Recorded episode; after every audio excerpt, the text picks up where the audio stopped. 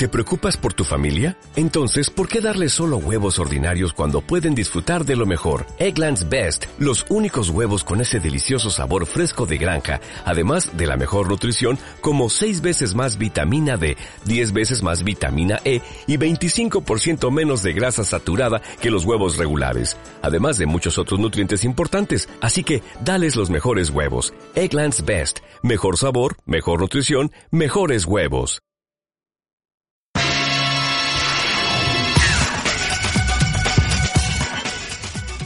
Muy buenos días, bienvenidos a una nueva edición de Puente Urbano en el aire de AM 1010 Onda Latina y también, como siempre, de arinfo.com.ar. Mi nombre es Leandro Miró, los voy a estar acompañando durante los próximos 55 minutos, como hacemos semana a semana, con toda la información vinculada con la ciudad de Buenos Aires. Ustedes se pueden comunicar con nosotros al 52191042 o también hacerlo a nuestra dirección de correo electrónico puenteurbano.arinfo.com.ar. Antes de comenzar con las noticias del día, eh, las noticias que, que, tienen que ver con con este con, todo lo que lo que pasa en la ciudad de Buenos Aires. Eh, tengo dos, dos noticias de último momento que tienen que ver con eh, aquello que ha sucedido en el día de ayer, eh, que son la inauguración de la estación Lisandro de la Torre, que estaba hace muchísimo tiempo, dos años, eh, en preparación y que finalmente en el día de ayer fueron inauguradas. Y esto va a permitir que 650.000 personas ahorren hasta 24 minutos de viaje todos los días. Esto es una obra que va a agilizar un montón el tránsito en la ciudad de Buenos Aires y que forma parte de una de las grandes obras porteñas como lo, son el, como lo es el viaducto Mitre, eh, que de alguna manera le está cambiando la, la, cara a esta parte del norte de la ciudad de Buenos Aires, del barrio de, de Núñez Belgrano. Eh, así que la verdad que muy, muy contento de que, de que la ciudad avance en este sentido con las obras. Eh, como finalmente no, no, teníamos planificado esta obra puntualmente dentro de nuestro programa de hoy, bueno, te lo agrego así como, como al final. Eh, en, el estribo, digamos, de la preparación del programa, eh, teníamos la, información de esto que había sucedido en el día de ayer. Eh, luego, bueno, vamos a recorrer la información porteña, como siempre, a lo largo de 55 minutos aquí en Puente Urbano. Eh, y básicamente hoy la realidad es que tenemos algunas informaciones que tienen que ver con la economía, eh, que últimamente viene siendo noticia en la ciudad de Buenos Aires. Luego también tenemos alguna otra información que tiene que ver con eh, la,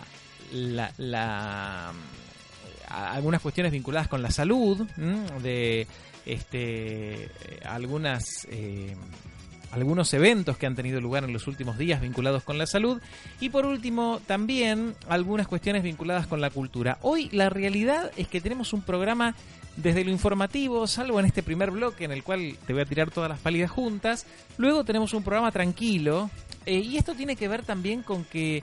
Eh, digamos, hay, hay poca información en Buenos Aires, más allá de esto que te estaba contando, que tiene que ver con, con las obras.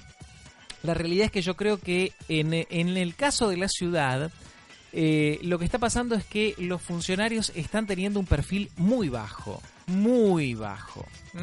Tal es así que eh, se da una situación que, que, nunca la realidad es que la hemos visto eh, en, en, tantos años de, de, de, hacer puente urbano y también de, de trabajar con, con, con las personas que actualmente nos gobiernan que es que no tenemos declaraciones de la reta. Es una cosa increíble, eh, pero es algo que nos ha pasado este, por primera vez en, muchísimo tiempo. ¿no? Les diría que por primera vez en su gestión eh, no tenemos un audio del jefe de gobierno en un programa de radio, en un programa nuestro de Puente Urbano.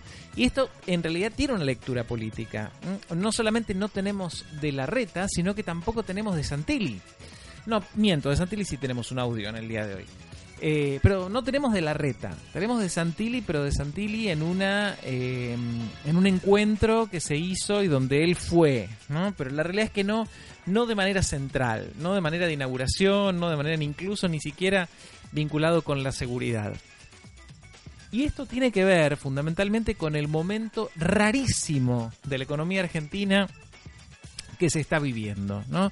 Eh, y un momento en el cual la realidad es que yo creo que al PRO no le conviene eh, de ninguna manera salir a confrontar, ni siquiera defenderse, ¿no? Yo creo que estamos en un momento como para, para que las autoridades de, de la ciudad de Buenos Aires solamente digamos, atiendan la continuidad del boliche, pero nada más que eso, ¿no? Eh, me parece que, es eso lo que, estamos viviendo en la ciudad de Buenos Aires. Tratar de llegar a las elecciones, para las cuales no falta nada, eh, de la manera más sotoboche posible, ¿no? O sea, sin hacer declaraciones porque uno comunica cuando dice y comunica cuando no dice, ¿no? Pero la realidad es que eh, muchas veces el decir nos puede complicar más que el no decir. A esta altura. Y más cuando, digamos, eh, yo creo que la gran sorpresa que ha tenido la ciudad de Buenos Aires, el PRO, no en la ciudad, en la ciudad la sorpresa que ha tenido es que ha perdido dos comunas, pero ha perdido. Ha tenido un resultado adverso en dos comunas por primera vez en una elección primaria. ¿eh? Hay que ver qué pasa ahora en la elección general, que es la real, que es la que vale. Pero la realidad es que eh, la lectura que yo hago de esta falta de, la voz de Horacio Rodríguez Larreta en nuestro programa de hoy tiene que ver con esto que les estaba diciendo. ¿no? Tiene que ver con esta situación de eh, tratar de que las cosas pasen lo más desapercibidas posibles a lo largo de las próximas semanas hasta llegar al fin de semana de octubre en el cual se va a realizar la votación.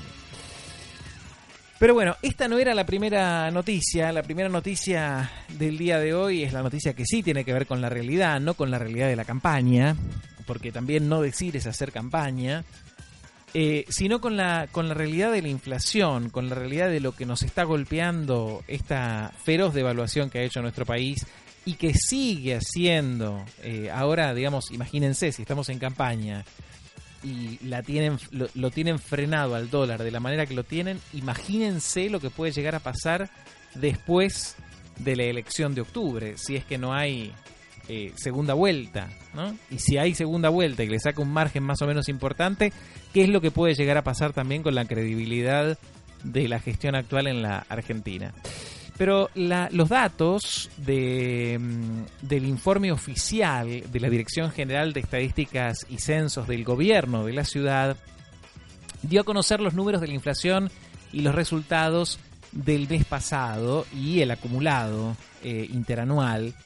Eh, y la realidad es que no son nada alentadores, porque la inflación en la ciudad trepó en el mensual al 3,4%, y en el interanual al 52,2%. Estamos en una inflación del 52%.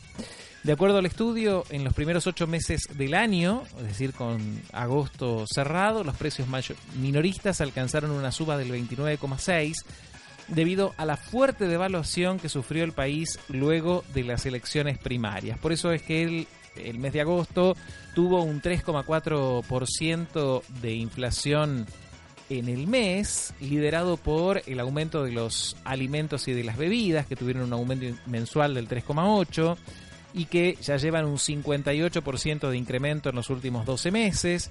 También por el pan y los cereales que aumentaron un 4,2%, la carne y los derivados que cosecharon un 2,7% y los productos lácteos que eh, aumentaron un 2,4. En último lugar, lo que menos aumentó, eh, perdón, lo que más aumentó fueron las verduras, los tubérculos y las legumbres, un 5,1%. Así que esta es la situación de la, la, alimentación. Luego tenemos los datos también, si quieren, del el resto de las categorías, porque evidentemente la inflación no está compuesta únicamente por los alimentos, si bien en la crisis endogámica que está teniendo la Argentina, eh, digamos, el valor de los alimentos es lo más caro que, estamos sufriendo, digamos, en los últimos años. No de esta gestión, ¿eh? incluso desde antes. Eh, era como bastante incongruente lo que salía, no sé, un plato de comida en un para un asalariado que va a comer al mediodía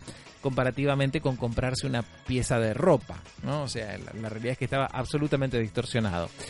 Eh, pero de los otros, los que no son los alimentos, lo que más subió, estamos hablando de los datos correspondientes a la ciudad de Buenos Aires, lo, lo, que más subió fue el equipamiento para el hogar con un 6,1%, seguido de la salud que trepó un 5,2%, las bebidas alcohólicas y el tabaco que subieron un 4,4%, el transporte un 4%, la recreación y la cultura un 4,2%, restaurantes y hoteles un 3,6% y prendas de vestir y calzado un 3,1%. Así que estos son los datos del INDEC porteño en relación a esta crisis feroz que se está viviendo en la ciudad de Buenos Aires. Y como contrapartida de esto, ustedes saben que la última semana hemos tenido una eh, un acampe frente al Ministerio de Acción Social del edificio donde, donde está la, foto de Vita. La foto no, no es una foto, es una, eh, una escultura.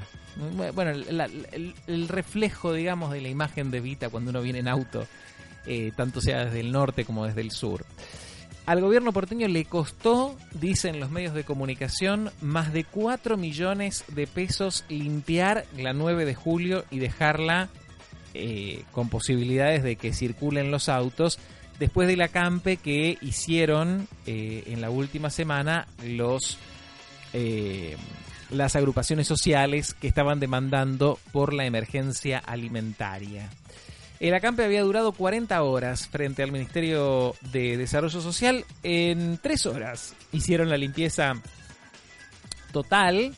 Eh, y el detalle de los gastos eh, tiene que ver con tres áreas. Higiene, que destinó 2.300.000 pesos en limpieza.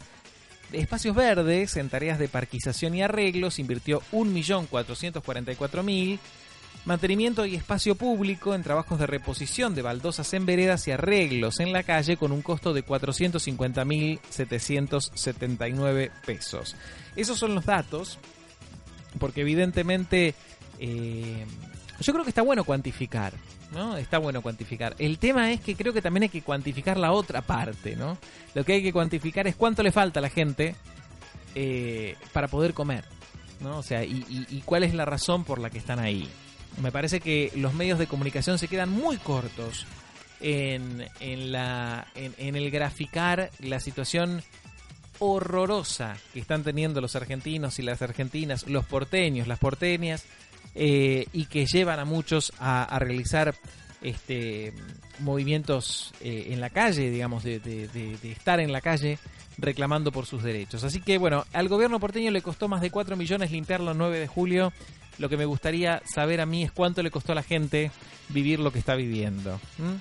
Eh, y para terminar con este bloque vinculado, no, para terminar no porque tenemos más información, pero para continuar con este bloque vinculado con la crisis y la última semana, eh, vamos a escuchar un audio de eh, vinculado con la justicia porteña que ordenó el desalojo de un edificio en Parque Patricios, en el cual están viviendo personas, en el cual están viviendo familias desde hace mm, un tiempo bastante largo. Bueno, la novedad es que estas 106 familias van a resistir en el día de hoy el desalojo ordenado por la justicia del edificio de Santa Cruz 140 en el barrio porteño de Parque Patricios, donde residen desde hace 15 años y en los que mejoraron y sostuvieron el inmueble que fue vendido en el año 2010 a un empresario hotelero con las personas adentro. ¿Mm? Eh, entonces ahora, bueno, se hace un desalojo casi nueve años después eh, de la compra de este empresario hotelero de este espacio en el cual están viviendo, como les decía recién, 106 familias en la calle Santa Cruz 140. Eh, en una situación como la actual, vamos a ver cuál es la respuesta más allá de la expulsión, que es lo que eh, lo que sostiene la justicia porteña. Pero ¿qué, ¿qué opción le cabe desde lo habitacional a esta gente que se queda sin hogar? Escuchamos el audio tanto la cooperativa como los habitantes de la casa estamos en riesgo de, un desalojo porque tenemos fecha de instrumentación para el 18, 19 y 20 de septiembre. Eh, entonces, de esa manera terminarían quedando en la calle 106 familias, que somos las que vivimos acá desde el 2002 y la verdad es que es una tristeza de que las familias no tengan una solución definitiva porque eh, se atenta contra muchos derechos nuestros, no solo el de acceso a la vivienda digna, la de escolaridad, tenemos 131 niños, niñas y adolescentes censados viviendo en esta casa también. ¿Qué respuesta tuvieron del gobierno de la ciudad? Ninguna. El gobierno lo único que hace es este hacer oídos sordos a cualquier reclamo que hagamos. De hecho, ante la falta de respuesta tuvimos que realizar un recurso de amparo porque el IBC tampoco quiere instrumentar absolutamente ninguna solución, ya que incluso nos ingresamos este, como cooperativa para acceder al programa de autogestión de la vivienda, para que nos bajen créditos que son muchísimo más blandos eh, de los que podría acceder cualquier eh, familia, ¿sí? pero la verdad es que no hay intención de solucionar esta problemática. Hoy vamos a hacer una conferencia de prensa a las siete y media de la tarde para contar un poco todos estos avasallamientos que tenemos hacia nuestros derechos. Yo no puedo ni dormir. Pienso que me van a sacar de acá. No sé a dónde voy a ir. Tengo cuatro mascotas. ¿Dónde le voy a dejar esos animales? Yo le he criado como si fuera mi hijo. ¿Dónde le voy a abandonar? ¿Quién me va a recibir? Yo ruego a todas las autoridades, eh, el gobierno de la ciudad y el, gobierno, eh, este señor Macri, que tenga un poco de corazón, que sea humano, para no estar preocupada en eso, decir que a dónde iré, dónde estaré.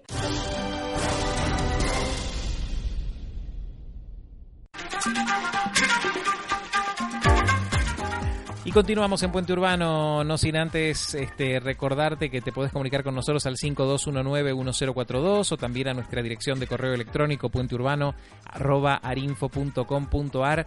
Eh, te quiero contar que el sector inmobiliario porteño se desplomó un 90% en la ciudad y está llegando al valor anual, al valor interanual más bajo de la historia. ¿eh?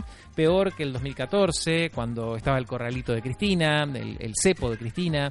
Eh, peor que este, en el 2001, eh, que había caído muchísimo y luego había repuntado con la gente que tenía el dinero en el, en el corralito y lo que podía era comprar propiedades con el dinero del corralito. Bueno, el sector inmobiliario se desplomó un 90% en la ciudad y las restricciones cambiarias de los últimos de las últimas horas, de los últimos días, no están ayudando. Eh, ahora hay un límite para la compra de dólares, incluso para primera vivienda, de 140 y pico mil dólares. Eh, y esto hace que también complejice más la situación de aquellas personas que estaban queriendo, que eran muy pocas, pero que estaban queriendo acceder a una propiedad incluso con los créditos UBA. Así que bueno, eh, este es un informe realizado por el Colegio de Escribanos tras la escalada del dólar después de las PASO. Las operaciones se redujeron a poco más de 200, un desplome del 90% respecto de los mejores meses en la ciudad. Y de seguir así, este año va a cerrar como el peor de la historia. Así que bueno, te contamos sobre la crisis, la inflación en la ciudad, eh, la crisis que también deja esta conflictividad social sobre la 9 de julio y que el gobierno de la ciudad le pone un número a ese valor eh, que, han tenido que utilizar para limpiar la, la calle, al desalojo de, una, de 150 personas, 150 familias, no personas, familias que se quedan sin hogar en el día de hoy por una decisión de la justicia y también a esta caída del 90% del sector inmobiliario en la ciudad. Una nueva manifestación de los agentes de tránsito que reclamaron por la muerte de la compañera y también por las condiciones laborales. Son monotributistas, no tienen ART. Escuchamos más acerca de ellos. Nosotros lo que estamos reclamando y seguimos decidiendo, sí, es que estamos pidiendo justicia por Cintia y por nuestro compañero Santiago, ¿sí? Y claramente a raíz de todo esto saltó lo que es la precariedad laboral que nosotros sufrimos, ¿sí? Eh, nosotros eh, permanecimos todas las bases de todos los turnos eh, en lo que fue una asamblea permanente, ¿sí? hasta el día de hoy, que vamos a estar en una mesa laboral con Defensoría del Pueblo y con las personas que no tienen que dar respuestas a todo esto y depende de lo que se defina hoy, vamos a definir nosotros entre todos los compañeros cómo vamos a seguir, ¿sí? Eh, y la verdad que es muy difícil porque hay que lidiar con las emociones eh, que uno tiene y con, la indignación que, a uno le causa toda esta situación de precarización y, de abandono, ¿no? Eh, así que es como, por, un lado estoy como vulnerable, por un lado estoy como sensible y por el otro tengo bronca y quiero, quiero luchar por todo esto que, ya deje de pasar y que, que cuando Santi se despierte todo esté en orden, todo esté controlado y ya él pueda tener su planta igual que todos nosotros.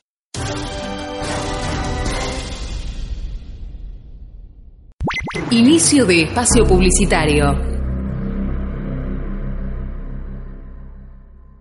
El monóxido de carbono es un gas peligroso y sin olor. Para saber cómo cuidarte, entra a buenosaires.gov.ar barra salud. Buenos Aires Ciudad. Vamos, Buenos Aires. Fin de espacio publicitario.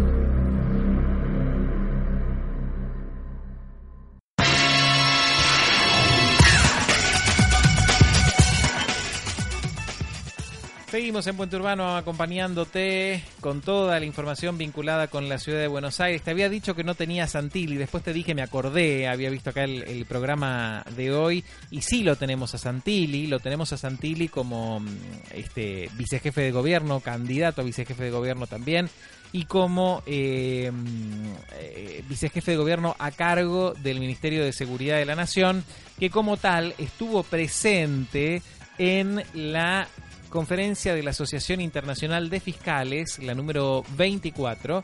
Allí estuvo el vicejefe de gobierno y dijo lo siguiente. Estamos aquí para trabajar en la mejora de la calidad de vida de todos nuestros habitantes. Y para lograr eso lo más importante es tener una mejor seguridad y una justicia independiente. En la ciudad de Buenos Aires, desde que recibimos la policía, un traspaso de hace dos años y medio, todos, absolutamente todos los delitos han caído. Todo esto lo hemos podido hacer gracias a un trabajo en conjunto. Nunca antes, en los últimos 30 años de esta ciudad, los delitos habían estado por debajo de los 5.000. El delito, el narcotráfico, las organizaciones criminales, los delincuentes mutan, crecen y rotan todo el tiempo y no tienen límites. Esta reunión que está acá, que engloba a procuradores de todo el país, hace que nuestro límite de acción en la cooperación no lo tenga. Y nosotros nunca, pero nunca vamos a aflojar un metro ante los delincuentes. Tenemos que cooperar en conjunto, trabajar en equipo para luchar y derrotar a las organizaciones criminales. Muchas gracias.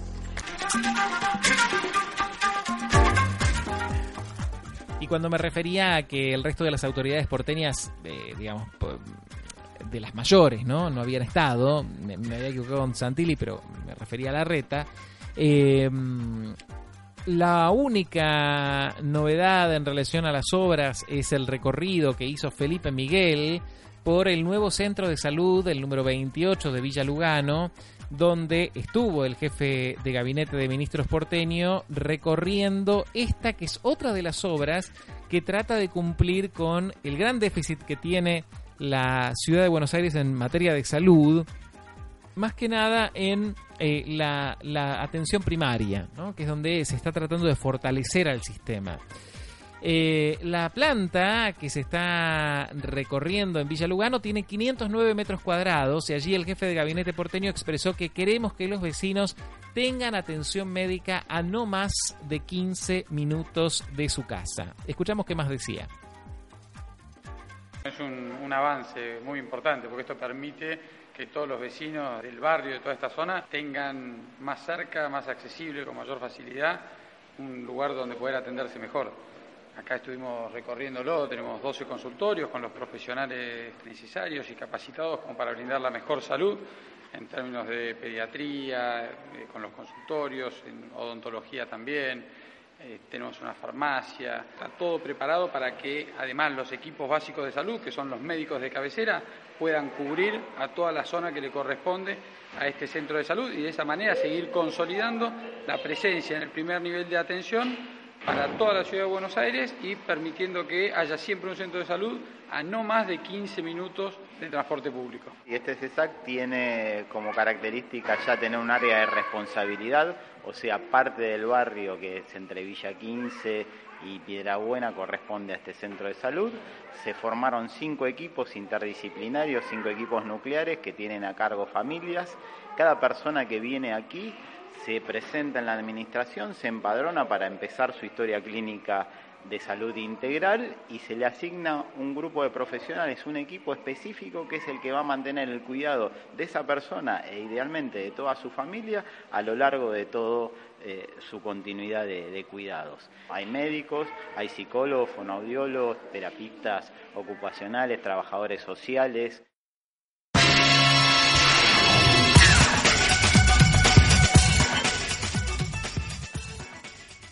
Y si hablamos de salud, también quiero contarte que se presentó en la legislatura de la Ciudad de Buenos Aires algo que me pareció muy novedoso porque la realidad es que o, se descubrió y digamos si antes había la misma cantidad y, y quizás este eh, uno lo, se, hablaba de otra manera, se decía desvanecimiento, se decía otra causa, ¿no?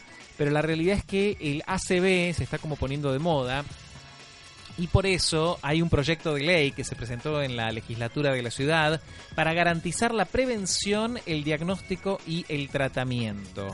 Eh, este proyecto de ley tiene como objetivo garantizar el acceso de la población a la prevención, al diagnóstico y al tratamiento del accidente cerebrovascular y este bueno eh, viene a atender quizás también un crecimiento en cuanto a esta patología eh, a nivel de los porteños, ¿no? Porque estamos más estresados eh, y, bueno, y hay como factores de riesgo que hacen que las posibilidades de tener una CB aumenten, ¿no? Entonces, bueno, hay una reglamentación que viene a eh, visualizar una situación que estamos viviendo, digamos, en un distrito puntual, que trata de dar respuesta justamente a la prevención a la atención, al asesoramiento del vecino en relación a este tema. Escuchamos más acerca de este proyecto de ley sobre ACB en la ciudad para garantizar la prevención, el diagnóstico y el tratamiento. Sabemos que cada cuatro minutos eh, hay una persona que tiene un ataque de ACB en la ciudad de Buenos Aires.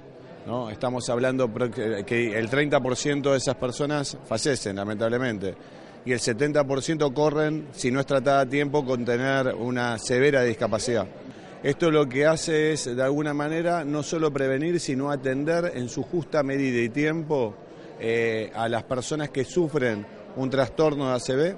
Nos hemos puesto de acuerdo varias entidades científicas que han redactado un consenso de diagnóstico eh, y tratamiento de esta patología del ACV. La instrumentación, una vez aprobada esta ley, que, es un, que hoy día es un proyecto, eh, una vez aprobada esta ley, se hará durante la reglamentación de la misma. Ahí nos sentaremos a conversar cómo vamos a instrumentar los distintos pasos de cuáles son los centros que intervienen, quiénes son los que van a, a garantizar eh, la calidad de atención de esos centros.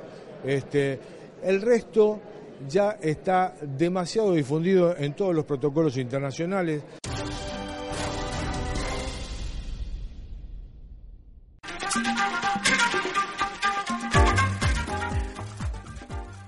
Y de la legislatura nos vamos al Congreso de la Nación para hablar sobre otro tema eh, que es el uh, estudio del suicidio en la adolescencia y un poco una sistematización de la situación en la Argentina. Se presentó este estudio en el Congreso Nacional y este, allí estuvimos presentes, por eso te llevamos la información de esto que se presentó en la Comisión Bicameral Permanente del Defensor de los Derechos de los Niños, Niñas, Adolescentes que mantuvo una reunión en el marco de la jornada El suicidio en la adolescencia, diagnóstico y desafíos para políticas públicas, donde se presentó el estudio realizado por UNICEF titulado El suicidio en la adolescencia, la situación en la Argentina, con la presentación de especialistas nacionales e internacionales, funcionarios, legisladores y organizaciones de la sociedad civil.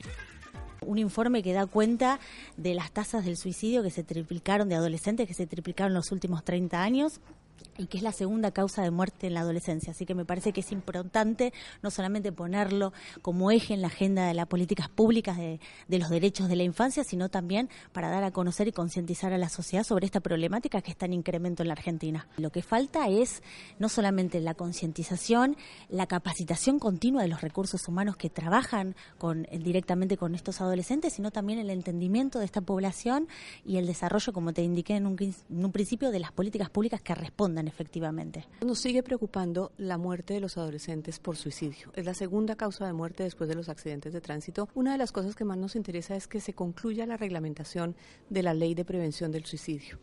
Eh, hay varios puntos ahí que nos llaman la atención. Uno es todo lo que tiene que ver con la prevención, efectivamente. Por ejemplo, el acceso a medios de soporte para los adolescentes, a redes de información, la detección temprana, la calificación y cualificación de los profesionales que están eh, en contacto permanente con los adolescentes, no solamente en salud, también en educación, también en protección, también desde la policía, los agentes comunitarios, etcétera. Es imperativo que esas personas tengan los elementos básicos para identificar y remitir o contener a los adolescentes que están en riesgo. La Argentina en sí, como gran parte del globo, vino sufriendo un aumento ¿sí? más del 100% en los últimos 15 años, aunque en los últimos dos años se estabilizó el número, de, pero el crecimiento del suicidio en adolescencia.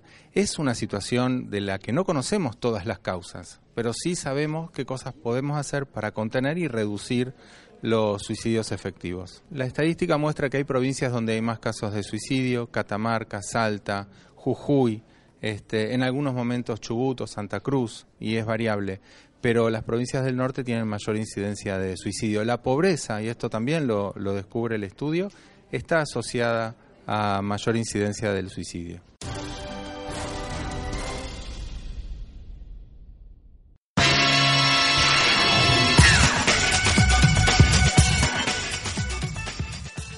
Y por último, antes para terminar este bloque vinculado con, la salud, eh, aquí en Puente Urbano, en AM 1010 Onda Latina, quiero contarte que se está llevando a cabo la Semana de la Cefalea, impulsada por la Sociedad Neurológica Argentina, donde profesionales de la salud están realizando charlas informativas abiertas a la comunidad eh, y a donde hay una campaña también que lleva el nombre de Hablemos de Migraña. ¿eh? Si tenés dolor de cabeza no tenés por qué vivir con ello.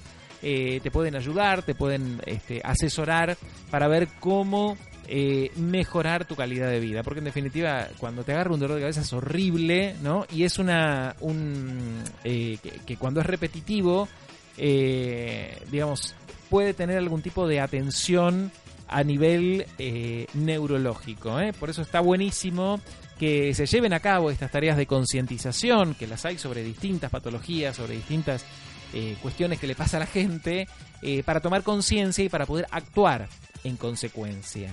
La, semana de la cefalea en la ciudad de Buenos Aires, puntualmente en el Hospital de Clínicas, hablamos más acerca de este tema. El dolor de cabeza es una de las patologías más frecuentes a nivel mundial. Dentro de, los, de las enfermedades más frecuentes que hace el registro de la Organización Mundial de la Salud, la primera es la caries dental, la segunda es la cefalea de tipo tensión y la tercera es la migraña. Estamos hablando de entre el 9 y el 12% de la población mundial que la sufre.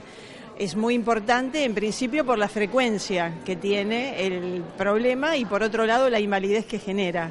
Porque la persona que tiene una migraña durante la crisis está totalmente discapacitada para atender su actividad laboral, su actividad familiar y su actividad social. Por eso es la, campaña, ese es el motivo. La migraña, además de ser una entidad de carácter genético, tiene influencia hormonal. ¿eh? Los estrógenos afecta, hacen que la mujer sea la más afectada en una proporción de 3 a 1 con respecto al varón.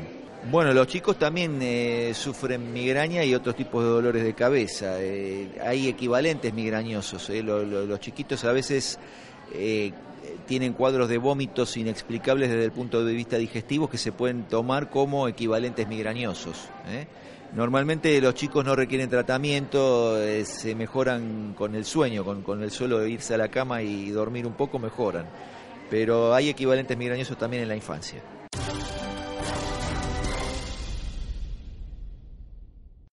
Inicio de espacio publicitario. El monóxido de carbono es un gas peligroso y sin olor. Para saber cómo cuidarte, entra a buenosaires.gov.ar barra salud. Buenos Aires Ciudad. Vamos, Buenos Aires. Fin de espacio publicitario.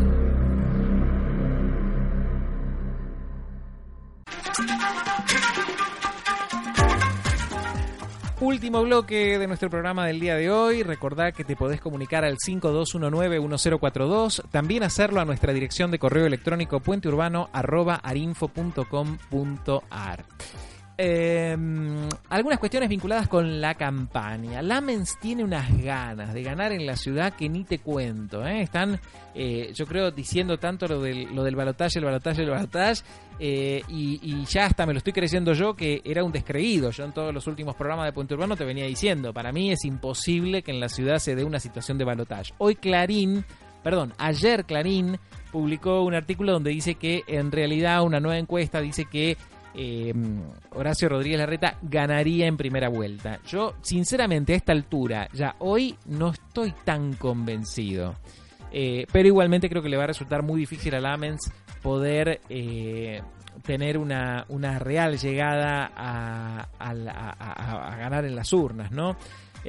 Lo que sí está haciendo el, el candidato a, jefe de gobierno por el frente por el Frente Todos, es inaugurar un nuevo local en uno de los barrios que eh, no le fue tan mal en la última elección, pero que es un distrito realmente bastante adverso, ¿no? O sea, los distritos del norte, la Comuna 12, puntualmente no es de las comunas que hayan sacado más votos que como vos sabés son las del sur, Villa Soldati, Villa Riachuelo, son las que han ganado, eh, al menos en las primarias. En, en las del norte le fue mejor, la realidad es que le fue mejor que en otros momentos y con otros candidatos, como era Daniel Filmus, pero la realidad es que es un lugar en el que falta presencia territorial. Así que en Villa Ortúzar, eh, Rafael Gentili y Facundo Di Filippo, de Progresistas, impulsaron la apertura de un local para Matías Lamens. Eh, y me equivoqué, es la comuna 15, no la comuna 12, pero igual es lo mismo. Tampoco le fue digamos, están muy cerca, ¿no? Yo, soy de Villurquiza, la Villurquiza es la 12 y Ortúzar, que estamos ahí muy cerquita, es la 15 con agronomía, donde vive mi mamá. El acto de apertura se va a realizar eh, a las 18.30 en el local ubicado en Heredia y Guevara, a pasos de la estación Tronador del SubTV. La iniciativa de la apertura de este local la llevan a cabo el grupo Progresistas que apoya a Lamens. Eh, ¿Qué dijo Rafael Gentili en relación a este tema, quien hemos entrevistado en muchas oportunidades? Dice que con la apertura de este local estamos reforzando el compromiso del progresismo porteño con la candidatura a jefe de gobierno de Matías Lamens. No tenemos dudas de que Matías expresa lo mejor del ideario progresista, ese que le ha permitido al socialismo gobernar la provincia de Santa Fe durante 12 años y la ciudad de Rosario durante 30 y un claro compromiso a favor de los sectores populares, la justicia social y la participación popular. Lo cierto es que Lamens está abriendo un local en Villa Ortúzar que, como les decía, no es de los lugares más eh, acérrimos defensores de, de, de, digamos, del grupo político al que él representa, pero que le va a permitir tener un poco más de eh, presencia territorial. Los que también han logrado presencia territorial son los del ARI, que como ustedes saben, el ARI eh, encarna o es la encarnación de las ideas de Carrió y que han estado en la eh, Facultad de Ciencias Económicas de la UBA este último fin de semana en el Encuentro Nacional de Jóvenes. Y allí estuvieron algunas personas bastante conocidas del partido, como Maximiliano Ferraro, el titular del Congreso Federal y Partidario, y la diputada provincial Maricel Echecoin, el secretario de Fortalecimiento Institucional de la Nación, Fernando Sánchez, a quien también hemos entrevistado en muchas oportunidades y a quien me cuesta ver que esté teniendo un puesto en el gobierno de Mauricio Macri, porque fue siempre muy crítico cuando Macri era jefe de gobierno y él estaba eh, en algún punto todavía no aliado, ¿no? O sea, estamos hablando hace un tiempo bastante largo, años luz de lo que estamos viviendo en el día de hoy. Eh, debemos dar pelea y sostener una estrategia nacional, dicen los del ARI. Es por lo que se juega la Argentina, que va más allá de un candidato, un nombre propio, es una pelea cultural, agregó el primer candidato a diputado nacional por Juntos por el Cambio en la ciudad. Estamos hablando de Maximiliano Ferraro. Lo cierto, como te vengo diciendo, es que eh, realizaron un acto en la Facultad de Ciencias Económicas de la UBA, cosa que me sorprendió bastante, pero bueno, allí estuvieron eh, este último fin de semana. El otro que habló en otro de los espacios que también me sorprendió bastante, y me enteré eh, de esto por una colega que me mandó una foto con el presidente, es en el Consejo de Ciencias Económicas, donde estuvo el presidente de la Nación en estos últimos días tratando de buscar el apoyo de los contadores, de los empresarios, bueno, de los empresarios no tanto, de los contadores diría yo, ¿no? De, de, las, de personas vinculadas con la empresa, pero a un nivel medio. Bueno, allí estuvo el presidente de la Nación y dijo lo siguiente. A partir del resultado de las PASO, que generó un impacto político, pero también económico, ¿no? Una mayor devaluación, la bolsa, el riesgo país, y eso impacta, por supuesto, en la macro y en los precios. Y sobre todo, lamentablemente, genera un impacto en el bolsillo de muchas familias, las que a la vez se les hace cada vez más difícil llegar a fin de mes. Y donde más golpea esta situación, claramente, es en la mesa de los argentinos, que es lo más importante, insisto, para la familia. Desde el gobierno, por eso, desde ese primer momento, desde ese lunes, nos hemos hecho cargo de esta situación y estamos tomando todas las medidas que hacen falta para llevar tranquilidad y estabilidad. Estabilidad tanto dentro como fuera de la casa de los argentinos. Son dos objetivos obviamente que van de la mano. Por eso cada medida que tomamos busca llevar tranquilidad a las familias, sobre todo, sobre todo la clase media, que siempre se dedicó a trabajar para sacar adelante nuestro país y realmente siente que nunca se la escucha como corresponde. ¿no? Hoy nos estamos ocupando de que esos millones de argentinos puedan atravesar esta incertidumbre. Por eso buscamos que, por ejemplo, los aumentos del salario mínimo y del piso para el pago de impuestos a las ganancias le den un respiro, un respiro a los bolsillos. Y por eso también renovamos el programa de precios cuidados hasta el año que viene. Estoy hablando de más de 500 productos que no van a aumentar al ritmo de la inflación. Y además están los 60 productos esenciales que hace cinco meses no aumentan y que van a seguir sin aumentar y que son en general los que más consumen todos los argentinos. Y también nos ocupamos de llevar alivio a lo que también Gabriela citó, que es el corazón de este país, el corazón productivo de la Argentina, que son las pymes, las principales generadoras de empleo, por eso ahora tienen hasta 10 años, 10 años para ponerse al día con las deudas y disponen de hasta 10 planes de financiamiento en simultáneo. Estas son algunas de las medidas que impactan de manera inmediata. También sabemos que no son suficientes, pero son necesarias para acompañar a los argentinos hoy. Son medidas que se suman a las que venimos tomando en estos años, que tienen que ver con el mediano y el largo plazo algo que es y que siempre será necesario, porque a la Argentina le faltaba eso, un gobierno que trabaje en serio para nuestro futuro, aunque los frutos de ese trabajo se vean después de años, porque hay procesos que llevan años. Por ejemplo, ayer visité el puerto de Timbúes, ahí en Santa Fe. Sé que cabezaje estuviste viendo en la televisión. No, soy de ahí. Sos de ahí, muy bien, muy bien y recorrí parte de los 800 kilómetros que hemos ya terminado de vía del verano carga, son 816 al día de hoy. Y esto significa trabajo, significa trabajo y oportunidades que antes no existían para los productores del norte. Es una obra que significa una oportunidad de ser mejores, de ser más competitivos, de poner en marcha esa rueda virtuosa que hace que los productores puedan producir más porque al ahorrar en el transporte, con eso pueden reinvertir. Y al reinvertir generan más trabajo. Y hacen crecer su proyecto y eso hace crecer el proyecto al lado. Y eso genera un impulso a toda la actividad económica.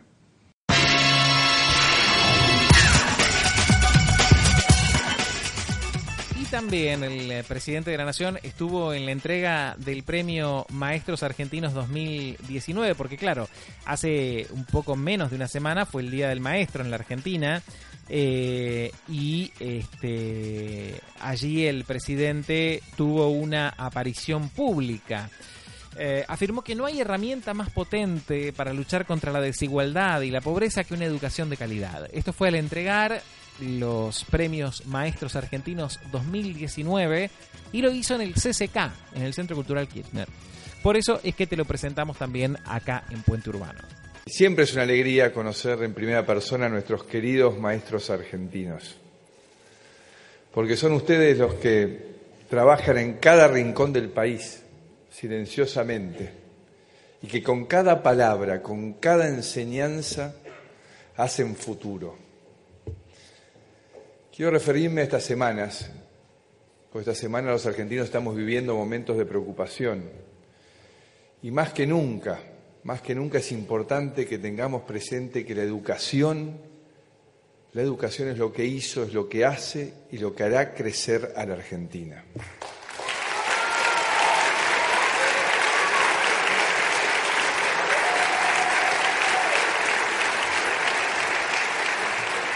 También quiero contarles que en este contexto difícil tomamos una serie de medidas para llevar tranquilidad a los argentinos. Medidas que representan un alivio en el bolsillo de las familias, mientras nos ocupamos de estabilizar la economía nuevamente post 12 de agosto. Y entre estas iniciativas, con el ministro y su equipo, decidimos darles un 40% de aumento a los estudiantes de todos los niveles que reciben las becas Progresar. Bueno, las últimas fueron las de, las la de la campaña. ¿eh? Una de Lamens, de Tiré, una de Glari, ¿eh? este, aliados en la ciudad con, con, la nación, bueno, en la ciudad y en la, y en la nación. Y una este, que ocurrió en la ciudad, pero que tiene relevancia nacional, que es la presencia de Macri en un evento eh, para conmemorar el Día del Maestro cortitas antes de irnos. La primera, Carlos Perico Serafín Pérez. Si yo te lo nombro, vos seguramente no lo conoces. Yo lo conozco porque, eh, digamos, por el recorrido legislativo, por, por, por, haber hecho trabajo de campo, digamos, en la legislatura de la Ciudad de Buenos Aires. Conozco a esta persona que es muy conocida para quienes circulan por la legislatura. Fue declarado personalidad destacada eh, en el área de la ciencia política y de la ciencia parlamentaria de la ciudad por la legislatura porteña y es un trabajador, es el secretario parlamentario de la legislatura, no es conocido. Generalmente se dan premios de este tipo en la legislatura a personas que son conocidas, que traccionan gente. Pero yo creo que la foto más eh, importante que se puede eh, dar es que en la... A ver, vamos de nuevo, te lo voy a explicar de nuevo. Generalmente en la legislatura se presentan proyectos para declarar de interés personas, películas, cosas, ¿no? Eh, y generalmente estas, estas votaciones, salvo raras excepciones, se hacen con por unanimidad, ¿no? O sea, la realidad es que todos votan y, digamos cuando es una, una, cosa que se justifica y que no es muy, eh, digamos, eh, discutible, se vota por unanimidad. Es una de las únicas cuestiones en las cuales se ponen de acuerdo los diputados en el ámbito legislativo. Pero luego, cuando se hace, además de votarse, una vez que se vota, la persona... Eh, digamos, que, recibe el premio, va a un acto que se hace en la legislatura donde habla, donde habla el, diputado que presentó el proyecto, etcétera, y donde hay algunos diputados que acompañan, digamos, y que están presentes en el acto. ¿no? Cuanto más vuelo mediático tenga, eh, más diputados habrá, pero bueno, es, es un poco la situación que se da. Al menos en las que yo fui, en, todas las que, las que fui a lo largo de mi carrera. En ese momento, generalmente los que van son los, los mismos del partido del que presentó el proyecto. O sea, si el, proyecto lo presentó el, PRO, seguramente los diputados que van a acompañar, la mayoría van a ser del PRO. Bueno, en este caso se dio que para eh, la eh, entrega de este premio al secretario, actual secretario parlamentario y secretario parlamentario desde que la legislatura era Consejo Deliberante, estuvo presente Diego Santilli, Francisco Quintana, Cristina García, Daniel Presti. Estuvo presente también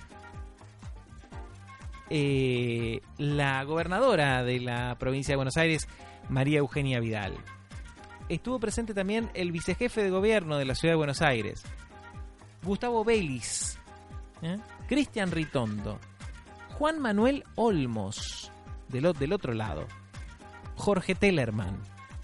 Bueno, por eso, eh, a, a lo que voy es, hay una gran cantidad de personas de distintos partidos políticos que han, se han hecho presentes para el reconocimiento a Carlos Perico Serafín Pérez. Así que creo que de, de todos los premios que se han entregado en este año, es el que más valor eh, para mí tiene porque existe un reconocimiento y, un, y una, eh, un reconocimiento a, la labor eh, política ¿no? y a la labor de, de unir a partir del disenso. Así que eso me parece que es, es algo que está muy bueno.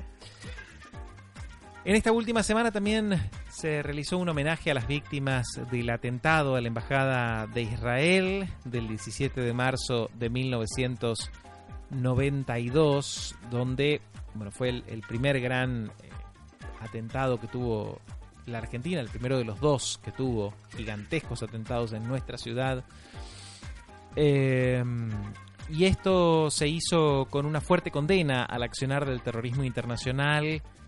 Eh, y se hizo en un momento, en un día muy particular, el 11 de septiembre, donde en realidad todo el mundo recuerda lo que ocurrió en, en las Torres Gemelas y nosotros también tenemos nuestras propias, nuestros propios este, eventos catastróficos que nunca, ojalá, ojalá nunca se repitan eh, ni en Buenos Aires ni en ningún otro lugar, ¿no? Pero bueno, se realizó este homenaje a las víctimas del atentado de la Embajada de Israel. Escuchamos algunos testimonios en relación a este tema. Aquí estaba la Embajada de Israel. Yo soy la continuación de todo lo que pasó aquí. Para mí es muy emocionante estar aquí representando mi país, que a pesar de todo estamos aquí y tenemos una embajada aquí y como hablé antes, que los sobrevivientes tres días trabajan en la embajada todavía. Entonces para mí es eh, un honor y un deber estar aquí. Lamentablemente hasta ahora no hay nadie que está preso, pero confiamos en la justicia argentina que están, van a tratar de llegar a la justicia. Primero que nada, el hecho de lo que se hizo hoy acá es la memoria, que es muy importante para aquellos que perdieron la vida y para los que aún continúan como víctimas de ese atentado, que es una reflexión sobre el terrorismo internacional, sobre un terrorismo que tiene que ser combatido con claridad para lograr no solo la justicia el esclarecimiento, sino para evitar de este tipo de atentados contra los argentinos que viene de una fuente externa. Por eso, para nosotros, el memorándum de entendimiento que fue declarado inconstitucional es un hecho que no podemos pasar por alto. No es la forma de conseguir el esclarecimiento, donde, como la embajadora señaló y ustedes preguntan, tenemos todavía algo pendiente, pero necesitamos de la cooperación de los principales mm, vinculados a este caso. Creo que los argentinos hemos debatido extensísimamente lo que significa la opción del memorándum y la inconstitucionalidad del memorándum. Esto lo tenemos clarito, que es el futuro que nos da una cosa y otra. Y no dudo que el votante, entre los muchos elementos que tiene que tener en cuenta, porque no solamente es ese, tendrá muchas otras cuestiones, como la cuestión económica, la situación social, pero también este es un elemento porque defender la libertad, defender los derechos humanos, evitar los actos del terrorismo, es fundamental para una sociedad que quiere vivir.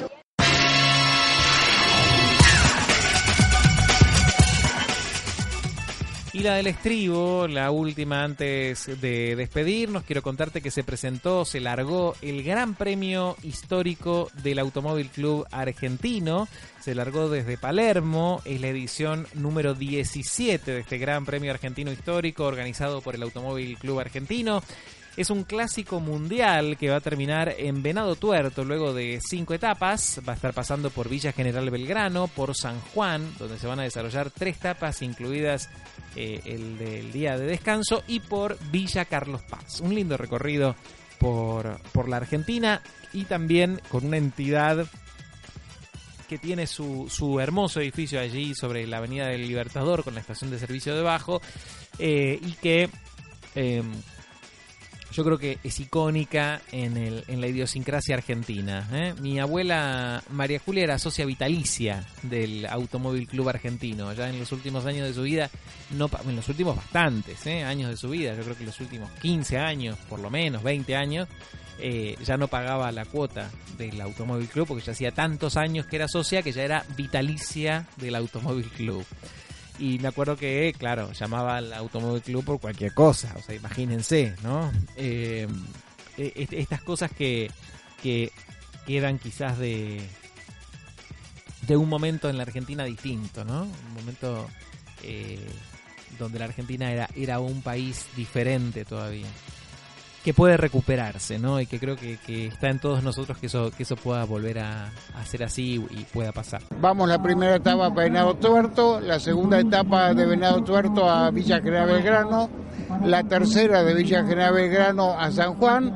Al día siguiente tenemos el único día de descanso que hay y al otro día hacemos una etapa que es San Juan San Juan, que es muy linda porque vamos hasta casi la frontera con Chile, a Rodeo, Iglesia, Las Flores y bajamos por la Cuesta del Viento y al siguiente etapa vamos a San Juan a Villa Carlos Paz y de Villa Carlos Paz a Venado Tuerto y ahí terminamos. Esto es la rememoración de los grandes premios que hasta el año 75 hizo el Automóvil Club Argentino.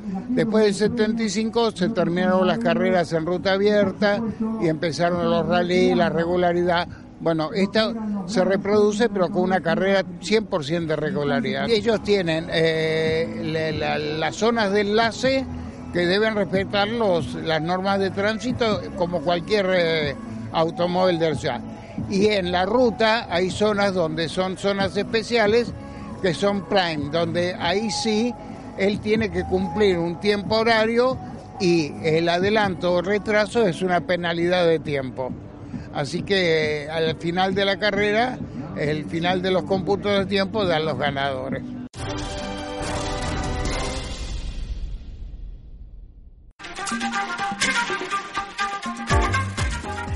Nos estamos despidiendo, nos vamos a volver a encontrar el próximo miércoles a las 3 de la tarde aquí en AM1010 Onda Latina y también en arinfo.com.ar. Que tengas una excelente semana, gracias por haberme acompañado, mi nombre es Leandro Miró, quédate en la programación de la radio. Puente Urbano.